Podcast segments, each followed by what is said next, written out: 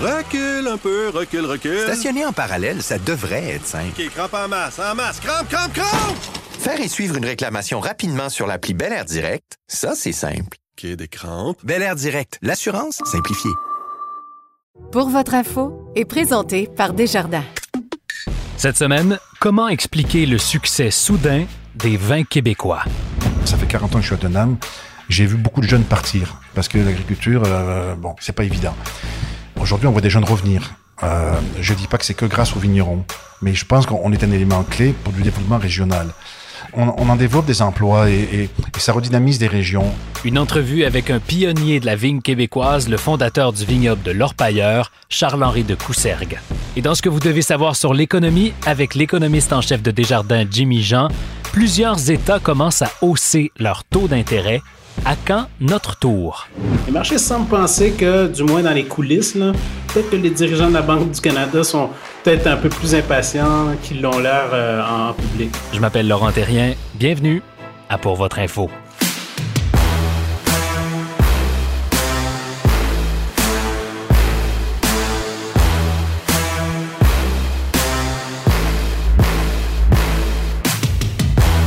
Bonjour à tous, je vais vous faire une petite confidence. C'est le temps de l'année que je préfère. En ce moment, les feuilles tombent, les soirées sont plus fraîches, c'est le temps des premiers feux de foyer. Et surtout, c'est le temps des vendanges. Et ça tombe bien pour les producteurs de vins québécois. Pourquoi? Parce qu'ils fournissent plus à la demande. Les vignerons les plus populaires en ce moment, imaginez, vendent leur production avant même de l'avoir récoltée. Les ventes de vins du Québec ont augmenté de 30% à la SAQ l'année dernière. Et on estime que ça va être encore plus que ça cette année. Et en plus, il y a de nouveaux vignobles qui poussent aux quatre coins du Québec. Qu'est-ce qui se passe? Comment on explique cet engouement nouveau pour le vin québécois? Je suis allé rendre visite à Charles-Henri de Coussergues à Donham, dans les cantons de l'Est. Il est le fondateur de l'Orpailleur. C'est le tout premier vigneron québécois. Charles-Henri, bonjour. Oui, bonjour. Rupture de stock un peu partout au Québec, augmentation des ventes de- d'au-delà de 30% pour euh, les vins québécois à la SAQ dans la dernière année, des files d'attente en ligne euh, qui partent en cinq minutes pour acheter du vin québécois. Il s'est passé quelque chose au cours de la dernière année euh, dans ton industrie. Qu'est-ce qui se passe? Je te dirais que la, COVID a eu un côté positif. Elle a accéléré un phénomène qui de toute façon était bien enclenché. Cet engouement pour des vins québécois pour différentes raisons. Alors, je vais commencer un peu par l'inverse. Je te dirais que pendant 20-25 ans, euh, nombreux ont été les sceptiques et, et chacun avait eu, euh, pas chacun, mais certains avaient eu des, des, des expériences des fois décevantes, euh, n'aimant pas tel ou tel cépage ou n'aimant pas la typicité de nos vins québécois et tout. Ça, c'est une première chose. Ancré, euh, euh, pour en rajouter une couche là-dessus, c'est que les, les, préjugés, et le sont encore malheureusement sur le climat, euh, je disais, je disais un article ce matin dans la presse où le journaliste fait encore allusion à- à- à- au climat québécois. Et c'est regrettable, c'est une incompréhension malheureusement, parce que le Québec a des étés aussi chauds que bien des régions viticoles du monde. Euh, par exemple, actuellement, c'est sûr qu'il y a eu changement climatique, mais actuellement, on a la même température que la Haute-Bourgogne. Et, et, et donc, évidemment, c'est l'été, c'est la, période de croissance qui est importante. L'hiver, c'est une période de dormance, donc il peut faire moins 30, ça ne nous dérange pas. Donc, euh, ça, ça, c'est un préjugé qui a été très ancré, qui est un peu ancré encore euh, de la part de certains euh, chroniqueurs parfois. Cette phrase malheureuse, au Québec, on n'a pas un climat pour la vigne. On venait pas planter de la vigne dans de la neige, on venait planter de la vigne dans, dans, une, dans une région mondiale où on avait suffisamment de degrés chauds pour faire mûrir du raisin. Donc, c'est comme si les Québécois, tranquillement, s'étaient éduqués, ils avaient compris qu'il y avait euh, tout ce qui pouvait fonctionner au Québec pour faire un bon vin était là et que les résultats étaient là aussi. C'est comme ça que tu expliques l'engouement? Alors, oui, alors, une fois qu'on a parlé du climat, qu'on met donc ce préjugé sur le climat de côté, il est certain, il est certain que c'est en forgeant qu'on devient forgeron. Il est certain que quand on implante une viticulture dans une nouvelle région, il faut faire ses devoirs, il faut apprendre. L'engouement est aussi dû à la qualité de ce qu'on retrouve aujourd'hui, il faut être franc. Les vins qu'on retrouve aujourd'hui ne sont pas les vins qu'on retrouvait il y a 25 ans. Euh, mais ça, c'est le temps qui a fait qu'on on a appris, donc on est parti de rien, on a défriché. Donc c'est aussi une raison euh, importante pour laquelle les gens aujourd'hui sont au rendez-vous, c'est qu'il faut pas se le cacher, la, la qualité aujourd'hui est quand même au rendez-vous. Mais les installations de production n'ont peut-être pas suivi, ce qui fait en sorte que la demande excède l'offre en ce moment. Alors, euh, il- est certain qu'on est dans, on est certain- sans, en être complexé, Mais c'est sûr qu'en termes de volume, on est marginal. Ouais. Euh, l'année dernière, c'est un peu une déception, pas une frustration, mais l'année dernière, après 38 ans de viticulture, tous les vignerons confondus, on n'est pas arrivé à faire 1% de la consommation québécoise. Mhm. Alors, ça, c'était peut-être une petite tache noire, mais le côté positif de ça, euh, c'est qu'on n'arrivera jamais aujourd'hui à répondre à la demande. La demande va toujours être beaucoup plus forte que la production. C'est pas négatif. On, on souhaite, nous les, nous les vignerons, euh, on a une association, un de nos souhaits, c'est d'arriver un jour à 5% de la consommation. Ça veut dire qu'il faut planter 5 fois plus de vignes, il faudrait produire 10 millions de bouteilles. J'espère le voir, euh, j'espère le voir, j'en rêve. Euh, Aujourd'hui, on est on n'est pas nombreux, on est à peu près 120 producteurs, ce qui n'est rien du tout. Euh, et et j'espère un jour voir que, que mes filles qui prennent la relève verront ça un jour. Donc de voir que la production québécoise atteindra au moins 5% de la, de la, Mm. de- de la consommation. Euh, c'est une des raisons. Donc la qualité qui a augmenté, la demande, le consommateur est au rendez-vous aujourd'hui. Je pense qu'on a fait nos preuves et, et- et la demande est tellement forte qu'effectivement, on manque tous de vin. Mais, mais je m'en plains pas. J'ai des collègues en Europe qui savent plus quoi faire de leur vin. Euh, Moi, je m'en plains pas. On manque de vin. C'est une belle pression pour le producteur. 1% de vin en ce moment produit, euh, trajectoire vers 5 voire 10% de vin euh, québécois vendus au Québec. Euh, comment vous allez faire ça? Alors, pour ça, une chose bien importante, c'est sûr que la viticulture a perdu une quinzaine d'années. Pendant 12 ans, on a eu le droit de vendre qu'exclusivement à la propriété. Et ça, ça a été, ça a été dramatique un peu pour l'entreprise parce qu'on on ne peut pas, même malgré toute l'énergie qu'on peut mettre, on ne peut pas tout vendre une, une production en quatre mois l'été, c'est impossible. Donc aujourd'hui, les choses ont changé. Le législateur a été attentif, a fini par être attentif, à tel point qu'aujourd'hui, la SAQ court après les vins québécois. Hmm. C'est donc en, en 15 ans, c'est incroyable ce que ça a changé. La SAQ cherche même des petites cuvées. Elle, elle appelle tout le monde. Elle veut 1000 bouteilles, 1500. Elle prend tout ce qu'elle peut trouver. Ben, si la demande est là. Et là, parce que là, demandez là effectivement. Donc, euh, donc euh, une fois que la mise en marché est faite, là, on a les épiceries, donc on a les restaurants, on a la SAQ. Donc, à nous, industrie, de nous, retrousser les manches. Alors après, une fois qu'on a, comment fait-on pour intéresser des gens à planter de la vigne et tout? On, on en est là. On a une association que je pense est assez dynamique. Euh, il y a des pourparlers actuellement, entre autres avec le ministère de l'Agriculture, pour euh, pour que l'État se positionne vraiment. On en veut une viticulture. Si on en veut une, il faut poser des gestes. Il n'y a pas que les vignerons qui peuvent poser des gestes. Comme quoi, par exemple? Qu'est-ce qui peut être fait pour favoriser, euh, pour, pour venir euh, justement combler ce- cet écart-là entre 1 et 5 ou 1 et 10 Quel est le rôle Alors, de l'État là-dedans? Alors, le, le rôle de l'État est fondamental. On se compare, je me compare pas avec d'autres pays, on, on va rester au Canada, mais les gestes qui ont été posés dans nos autres provinces canadiennes ont été majeurs. Donc, encore une fois, l'industrie s'est assise autour de la table avec le législateur, avec le distri- les distributeurs que sont par exemple en Ontario le- la LCBO. Aujourd'hui, quand tu, tu rentres dans une LCBO, depuis plusieurs années, je dirais même que tu t'enfarges dans les produits locaux. bon, la SAQ, je me plains pas, on manque de vin actuellement. Donc, on- mais mais c'est pour te dire qu'il y a quand même... De, bon, il y a eu une appellation que le gouvernement a soutenue, qui est le fameux VQA. Nous, on a lancé une, une appellation il y, a, il y a trois ans maintenant, qui est l'IGP. L'IGP, personne ne connaît ça au Québec. Et pourtant, c'est gouvernemental. Il n'y a pas d'argent qui est mis là-dedans. Euh, c'est très flou. C'est, c'est- on- et c'est un peu une frustration que j'ai. Donc, euh, il y a plusieurs éléments qu'il faut poser. Ça n'est pas que dans les mains du, des vignerons que le développement se fera. Il faut que l'État se positionne. Et on n'invente rien. En Ontario, il y a eu de l'aide pour implanter des vignes. Si tu en appellation, ben, tu as une partie d'aide pour planter de la vigne. Euh, tantôt, tu as parlé des- des- des plusieurs millions que ça représente aujourd'hui.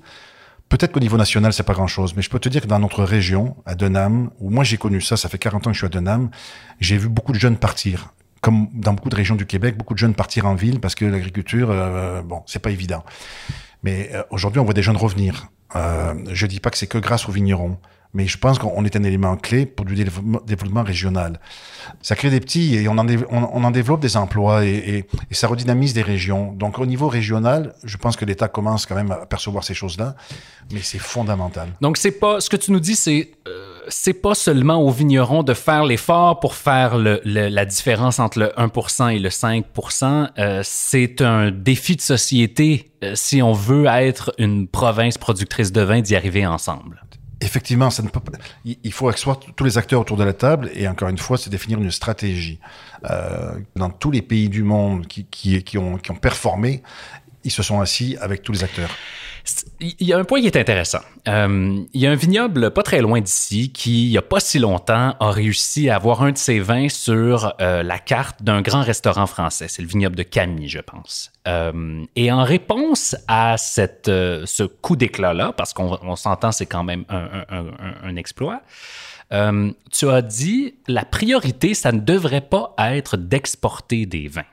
La priorité des Québécois, ça devrait être la consommation ou la vente locale. Est-ce qu'il n'y a pas un vecteur de croissance intéressant dans le fait de dire au reste du monde ou à tout le moins au reste de l'Amérique, hey, il y a du vin qui se fait au Québec, puis on pourrait en avoir? Euh, le Québec ne sera jamais un exportateur de vin, ça c'est marqué dans le ciel. Le, le, monde est saturé de vin. Par contre, une fois qu'on a dit ça, le, nous, vignerons québécois, on ne sera jamais des gros producteurs.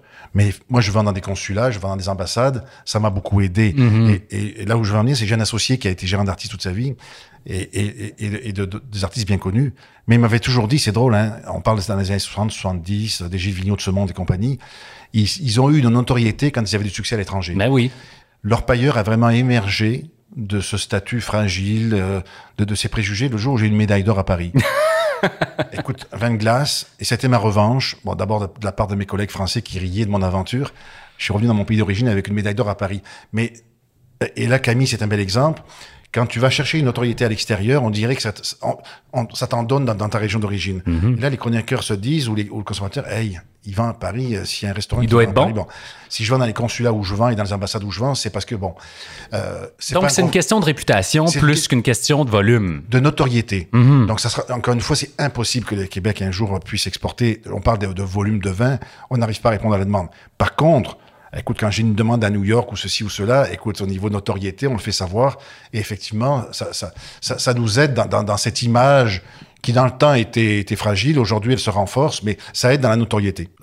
Pour le vigneron que je suis, dans la vie, il n'y a pas que l'argent, mais euh, pour tous les défis qu'on a menés, avoir une demande à l'étranger, je peux te dire que, je le dis, puis j'ai le frisson, mais j'ai eu des belles demandes à l'étranger. Euh, je fais du chardonnay aujourd'hui, et écoute, si j'avais pu vendre 600 bouteilles de chardonnay en France, ça m'a été demandé, je vends la moitié déjà avant de le mettre en bouteille, la moitié qui est déjà vendue, puis je veux pas tout vendre à l'extérieur, donc par, par, par correspondance. Sur le web, je veux en vendre aussi sur place. Dans les épiceries, petites épiceries fines et tout, là, ça, ça nous est demandé, mais je me fais un devoir de toujours vouloir vendre la propriété. C'est ce que j'ai voulu il y, a, il y a 39 ans. Euh...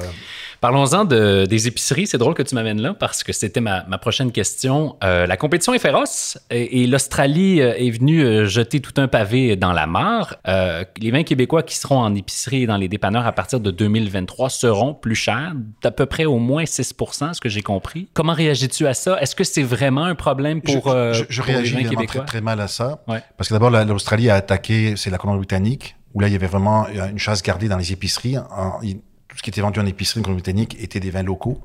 Donc, c'est vrai qu'il y avait, il y avait un préjugé sur le, il y avait un manque à gagner pour l'exportation, pour les, les exportateurs, les Ouais. importateurs ici. Euh, euh, donc là, on comprend. Puis du coup, bon, ils ont attaqué tout le Canada. Donc l'Ontario est passé aussi, euh, est passé au panier fin. Le Québec est passé. Et il faut savoir que quand l'Australie a porté plainte, nous n'avions pas vendu, nous livrions pas plus de 100 000 bouteilles en épicerie sur 28 millions de bouteilles en épicerie goutte d'eau. Donc au début, on n'a pas cru que le Québec allait être... Mais bon, c'est une question de principe et non de volume. Donc à Bruxelles, il a été décidé que le Québec était délinquant. Moi, c'est une, ça a été ma bataille, la bataille de ma vie. Ça a toujours été d'avoir une, une, équité. Donc, euh, euh, et, et, donc ces vins australiens sont fortement subventionnés à la production, achat d'équipements, plantation de vignes. Et c'est là que nous, on nous dit, mais on peut pas favoriser un vin québécois par rapport à un vin étranger. Moi, j'ai rien contre ça, mais en autant qu'on est, que ce soit équitable. Mm -hmm. Quand je, je, vais te prendre un, je vais te prendre un, un, exemple très concret.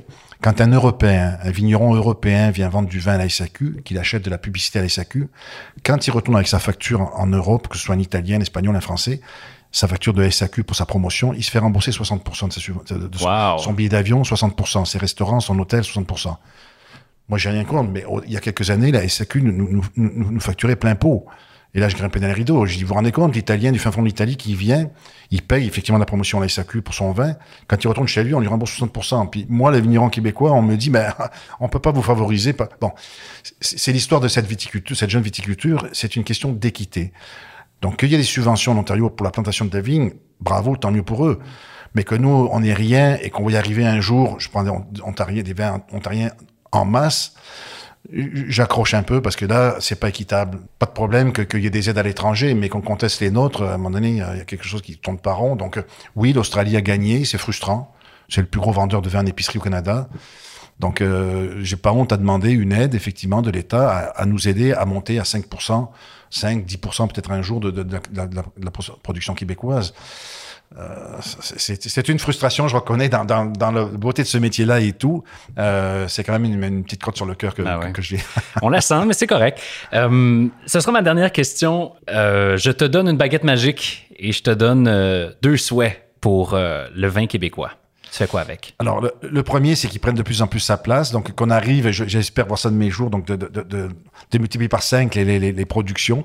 Tant mieux si on dépasse ça. On- Il y a de la place au soleil pour tout le monde. Notre compétiteur, c'est pas le vigneron québécois, c'est c'est- c'est- c'est les vins du monde entier. Prenons notre place dans ce marché-là. Euh, et, et le deuxième souhait, mais il est en train de se réaliser, où il y a de plus en plus de jeunes qui se lancent dans la viticulture. Même à leur pailleur, j'ai trois filles. C'est un milieu aussi qui se féminise beaucoup au Québec comme ailleurs dans le monde. Ben, on est quand même cinq ou six vignerons au Québec actuellement à voir nos filles revenir. Donc ça, c'est la deuxième génération de vignerons qui arrive. C'était un rêve, c'était un souhait, non seulement que des jeunes embarquent, mais en plus que des, des, des filles et fils de vignerons embarquent. Euh, et c'est ce qui se réalise actuellement. Donc, euh, donc on voit arriver aujourd'hui des, des, beaux, des beaux projets, des beaux succès. C'est beaucoup mieux préparé qu'avant. Plus d'improvisation comme on l'a connu dans le passé. Ça pardonne pas. Donc on voit arriver maintenant des, des, des jeunes et moins jeunes, mais qui arrivent avec des, des projets vraiment très léchés, très étudiés, très. Euh, ça c'est c'est du bonbon. Donc, euh, plus de monde, plus de vin et plus de professionnalisme. Tout à fait. Charles-Henri de Coussergue, merci d'avoir été avec nous. Ça fait plaisir. Ce que vous devez savoir sur l'économie. Voici Jimmy Jean.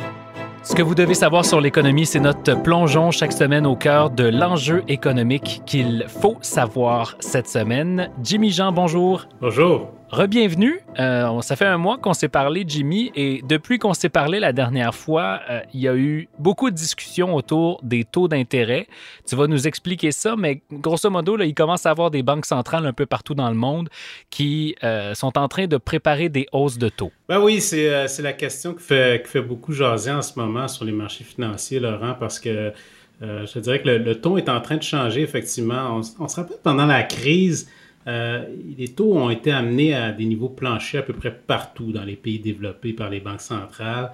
Mais il n'y a pas juste ça. Il y a eu aussi le fait que les banques centrales ont promis qu'elles étaient pour être très patientes et qu'elles allaient tolérer un peu plus d'inflation dans certains cas, comme la Fed, euh, ou encore que euh, allaient se montrer tolérantes face à une recrudescence de l'inflation, ce qui n'aurait pas été le cas dans le passé. Euh, dans le passé, euh, l'inflation, on prenait ça très au sérieux et là, on s'est montré un peu plus euh, laxiste, mais voilà, on est dans une situation où, comme on sait, l'inflation dépasse les attentes, surtout en Amérique du Nord, aussi de plus en plus en Europe. Et là, il commence peut-être à poindre des petits signes d'impatience. là. Par exemple, cette année, on a déjà eu les banques centrales de Norvège puis en Corée du Sud qui ont annoncé des premières hausses de taux. En Angleterre, dans la dernière annonce, il y a deux semaines, on a signalé une certaine crainte de perdre de la crédibilité en matière d'inflation. Puis ici, au Canada, ben, les marchés financiers sont positionnés pour une première hausse de taux au printemps 2022. Et ça, c'est malgré le fait que la Banque du Canada nous répète depuis un bon bout de temps que ce ne sera pas avant le deuxième semestre de 2022. Donc, les marchés semblent penser que, du moins dans les coulisses, peut-être que les dirigeants de la Banque du Canada sont peut-être un peu plus impatients qu'ils l'ont l'air euh, en public. Est-ce que, selon toi, c'est une bonne affaire? Est-ce que la hausse des taux d'intérêt, on est dû? Ceux qui sont prêts de renouveler leur hypothèque vont peut-être dire, ben, pas tout à fait, mais grosso modo, est-ce que c'est un bon signe? Ben, tu sais, Laurent, il y a une anecdote là-dessus. Il y a quelques semaines, j'ai eu une rencontre avec un ministre des Finances d'une province canadienne. Puis la question qu'il demandait aux économistes, c'est êtes-vous inquiet de la remontée éventuelle des taux d'intérêt? Et il y avait presque un consensus autour de la table pour dire absolument pas. Quand on commence à relever les taux, c'est parce que ça va bien. Et euh, je pense, j'abonde dans le même sens. En, fait, il y a trois messages positifs qu'on peut en tirer. Le premier, c'est qu'on a confiance que l'économie est capable de, euh, comme on dit, marcher sans béquille. Donc, des mesures d'urgence comme les achats d'actifs, les taux directeurs presque zéro, c'est plus nécessaire. Euh, on peut faire un autre parallèle médical. C'est comme si on sortait l'économie des soins intensifs.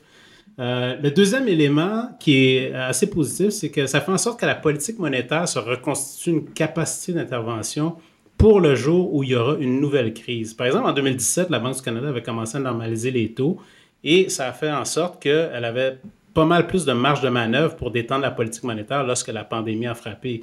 Évidemment, Laurent, si euh, elle avait commencé à aborder la pandémie avec des taux près de zéro, ça aurait été pas mal plus difficile d'avoir un impact. Le troisième élément, c'est que ça veut aussi dire que même s'il y a une tolérance, comme j'ai parlé tout à l'heure, face à l'inflation, euh, une tolérance qui est plus élevée, elle n'est pas sans limite. Et ça, c'est rassurant parce que je suis sûr que les gens qui nous écoutent se posent la question jusqu'où ça va aller cette inflation?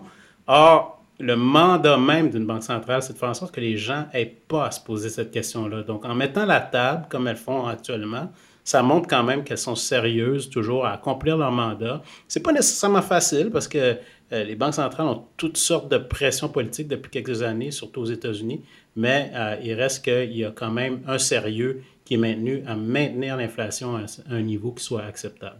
Hmm. Donc là, tu n'as pas de, boule de cristal, bien évidemment, mais selon toi, ça va jouer comment là, au cours de la prochaine année, par exemple, au Canada? Ben, pour moi, là, je pense que euh, la clé réside dans la vitesse d'augmentation. Donc, j'ai parlé de 2017-2018. C'est un exemple d'augmentation très graduelle, à raison de 25 points de base aux trois mois. C'est le genre de rythme qui, euh, je pense, est dans les cartes dans le cas actuel. Donc, le fait de commencer peut-être un peu plus tôt que prévu, euh, si on garde ce genre de rythme et qu'on se dirige vers la même destination en termes de niveau des taux, ça ne devrait pas marquer un changement matériel par rapport à nos anticipations. Donc, j'ai encore l'impression que c'est le scénario le plus probable.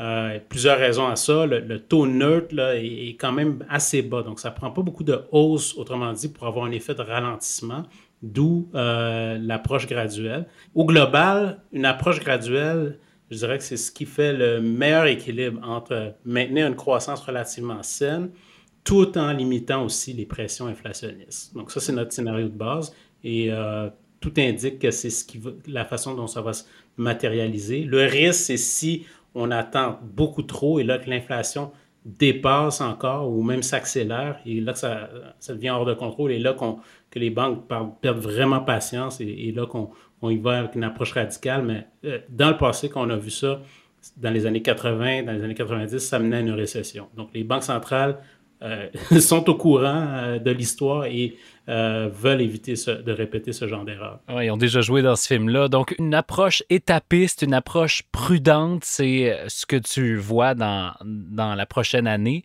c'est rassurant, en tout cas de l'externe. Je pense que c'est, c'est probablement la meilleure chose à faire. Merci, Jimmy, d'avoir été avec nous encore une fois cette semaine. On se reparle dans un mois. Ça me fait plaisir, Laurent.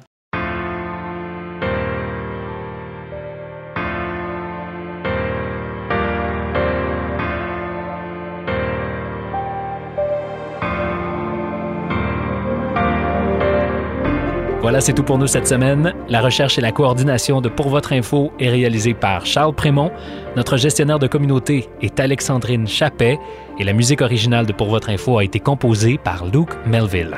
Je m'appelle Laurent Terrien. C'est un plaisir, c'est un privilège de vous retrouver toutes les semaines à Pour votre info. On se reparle la semaine prochaine.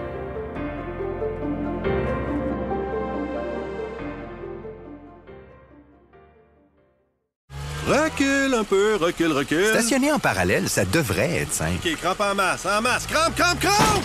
Faire et suivre une réclamation rapidement sur l'appli Bel Air Direct, ça, c'est simple. OK, des crampes. Bel Air Direct, l'assurance simplifiée.